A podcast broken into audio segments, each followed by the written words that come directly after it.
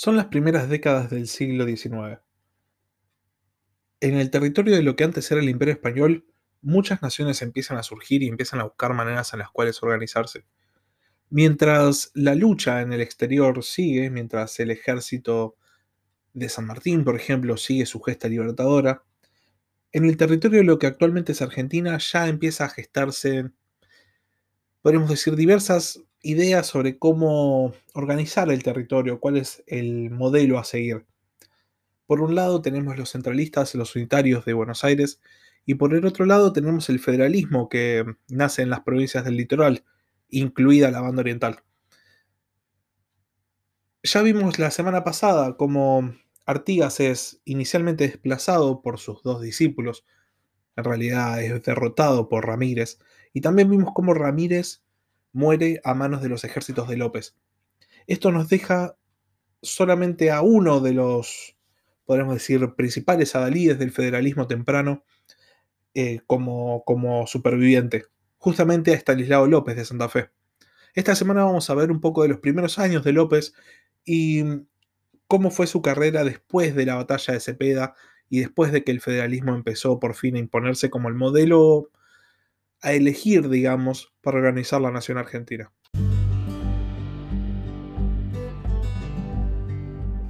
Buenas noches, sean bienvenidos una vez más a La Barba Roja de Barba Roja, un espacio para hablar sobre curiosidades de la historia. Estanislao López, quien fuese posteriormente llamado el patriarca del federalismo, nace en la ciudad de Santa Fe el 22 de noviembre del año 1786 en lo que entonces era el virreinato del Río de la Plata. Era el hijo ilegítimo de Juan Manuel Roldán Ávila, quien era un oficial de las milicias, y de María Antonia López Isaurralde, de quien Estanislao toma su apellido. Estanislao López muestra aptitudes militares y un interés por la carrera militar desde temprana edad y ya a los 15 años parte a combatir al Chaco a los indígenas a las órdenes de su padre. Una vez iniciado el proceso revolucionario, Estanislao López se alista en el recientemente creado regimiento de blandengues, llamado así porque blandían las lanzas, y parte bajo el mando de Manuel Belgrano en la expedición de este al Paraguay, donde es tomado prisionero en la batalla de Paraguarí.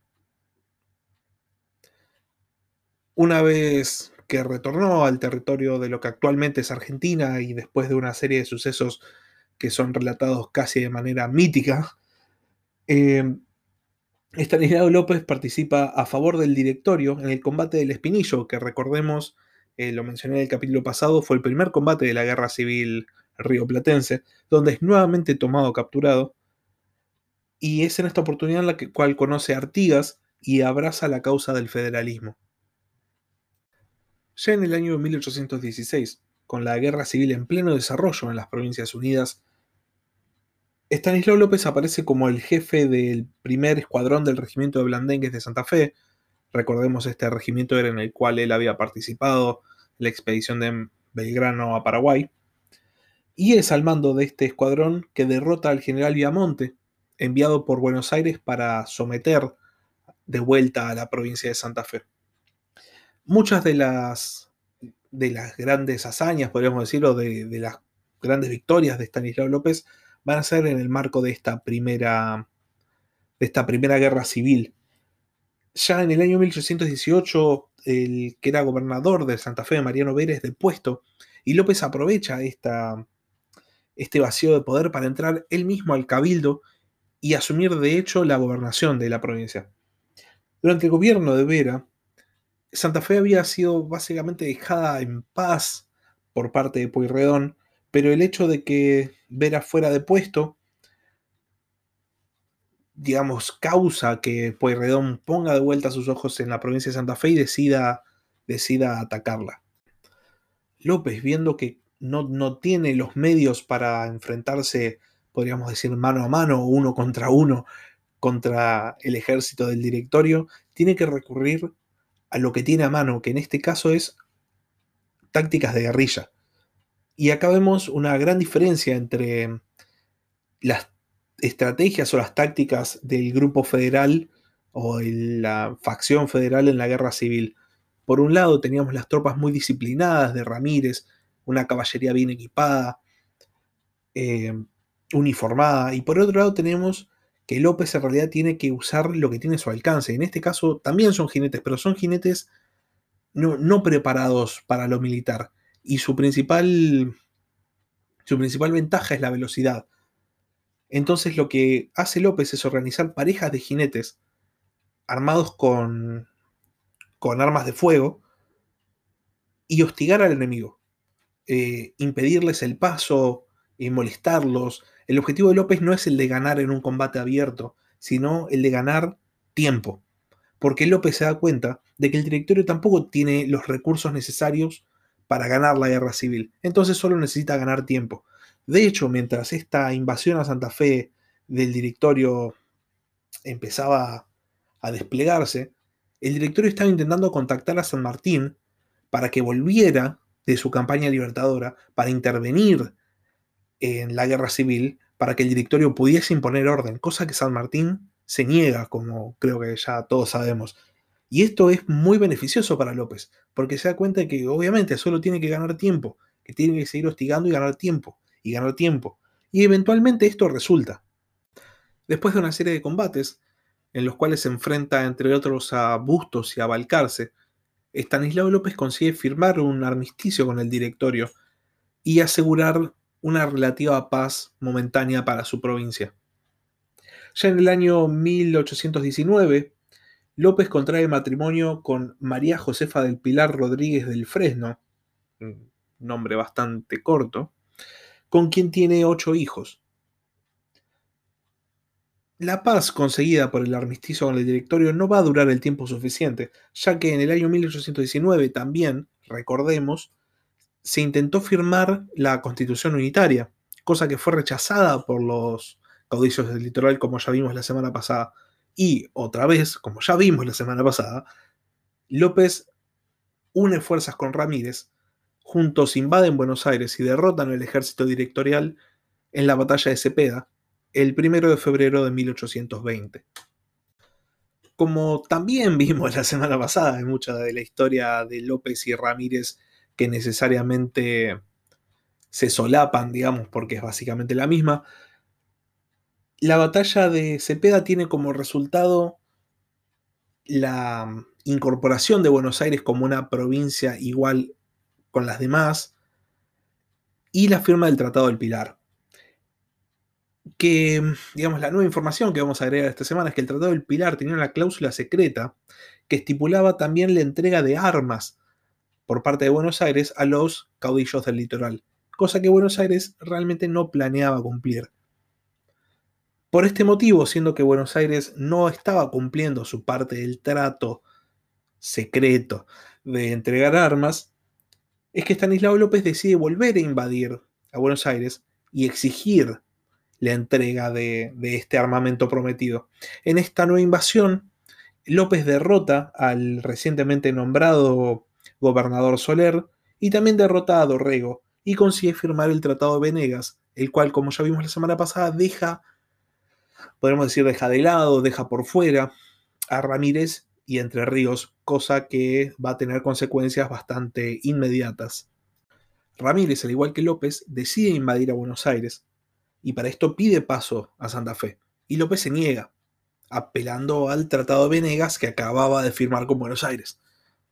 Y acá es el momento en el cual Ramírez se da cuenta de que en realidad quedó por fuera de, las cuestiones firmadas en el Tratado del Pilar y por esto decide invadir a López. El tema es que cuando Ramírez, como ya contaba la semana pasada también, decide entrar en Santa Fe, él cruza con su caballería y el que debía cruzar su infantería, que era Mansilla, decide traicionarlo, pegar la vuelta, no cruzar, y Ramírez, después de una serie de victorias pírricas, termina perdiendo la vida. Es decapitado, le mandan la cabeza a López y López decide embalsamarla y exhibirla en el Cabildo de Santa Fe. Para. Eh, acá viene el, post de lo que pasó después de la vida de Ramírez, ¿no? De la muerte, perdón, de Ramírez. Para restablecer las relaciones entre Santa Fe y Entre Ríos, Mansilla, quien había traicionado a Ramírez, decide él solo, sin ni escolta, ni armas, ni nada, presentarse en el campamento de López y pedirle que se restablezcan las relaciones entre las provincias, a los cuales López accede. Después de la derrota de Ramírez, se inaugura en Santa Fe un periodo de paz bastante duradero, teniendo en cuenta el caos que es el siglo XIX argentino. Y López va a firmar posteriormente el Tratado del Cuadrilátero, que implica de vuelta una paz y una alianza y una unión y etcétera de Buenos Aires, Santa Fe, Entre Ríos y Corrientes. Y la última gran acción militar del caudillo de Santa Fe va a llegar después del fusilamiento de Dorrego por parte de Lavalle, en el año 1828. Después de que esto ocurre y que Lavalle toma el gobierno de Buenos Aires, López se alía con Rosas, ya en este momento una creciente figura política y pública de Buenos Aires, y lo logran derrotar, o sea, Rosas y López logran derrotar a Lavalle en la batalla de Puente Márquez, que implica el inicio del asedio de Buenos Aires, el cual Rosas depone a Lavalle y lo obliga a renunciar y asume él como gobernador.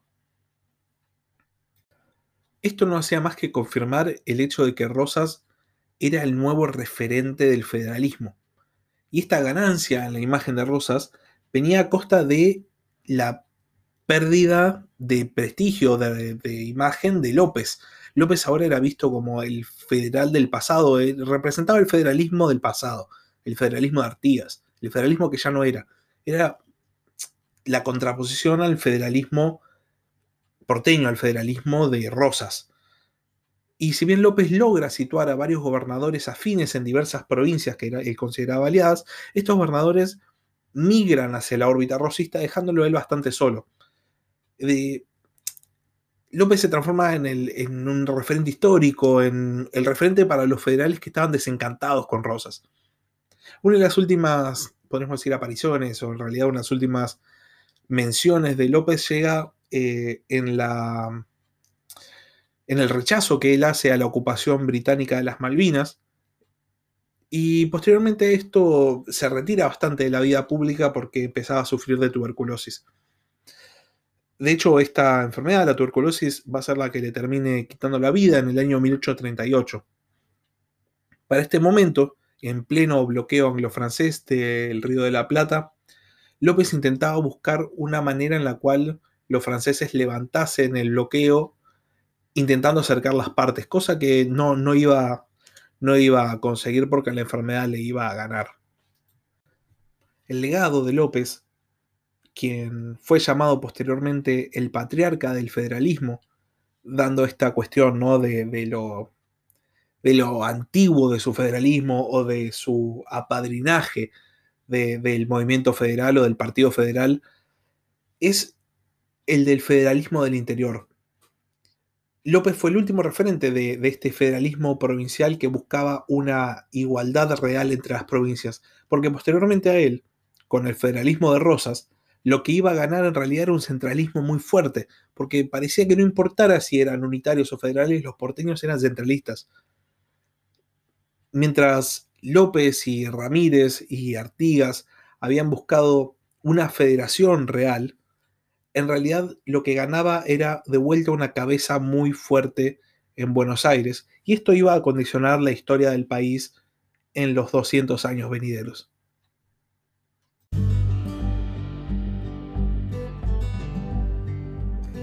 Gracias por escuchar La Barba Roja de Barba Roja. Cualquier duda o consulta, comunícate a la barba roja de barba.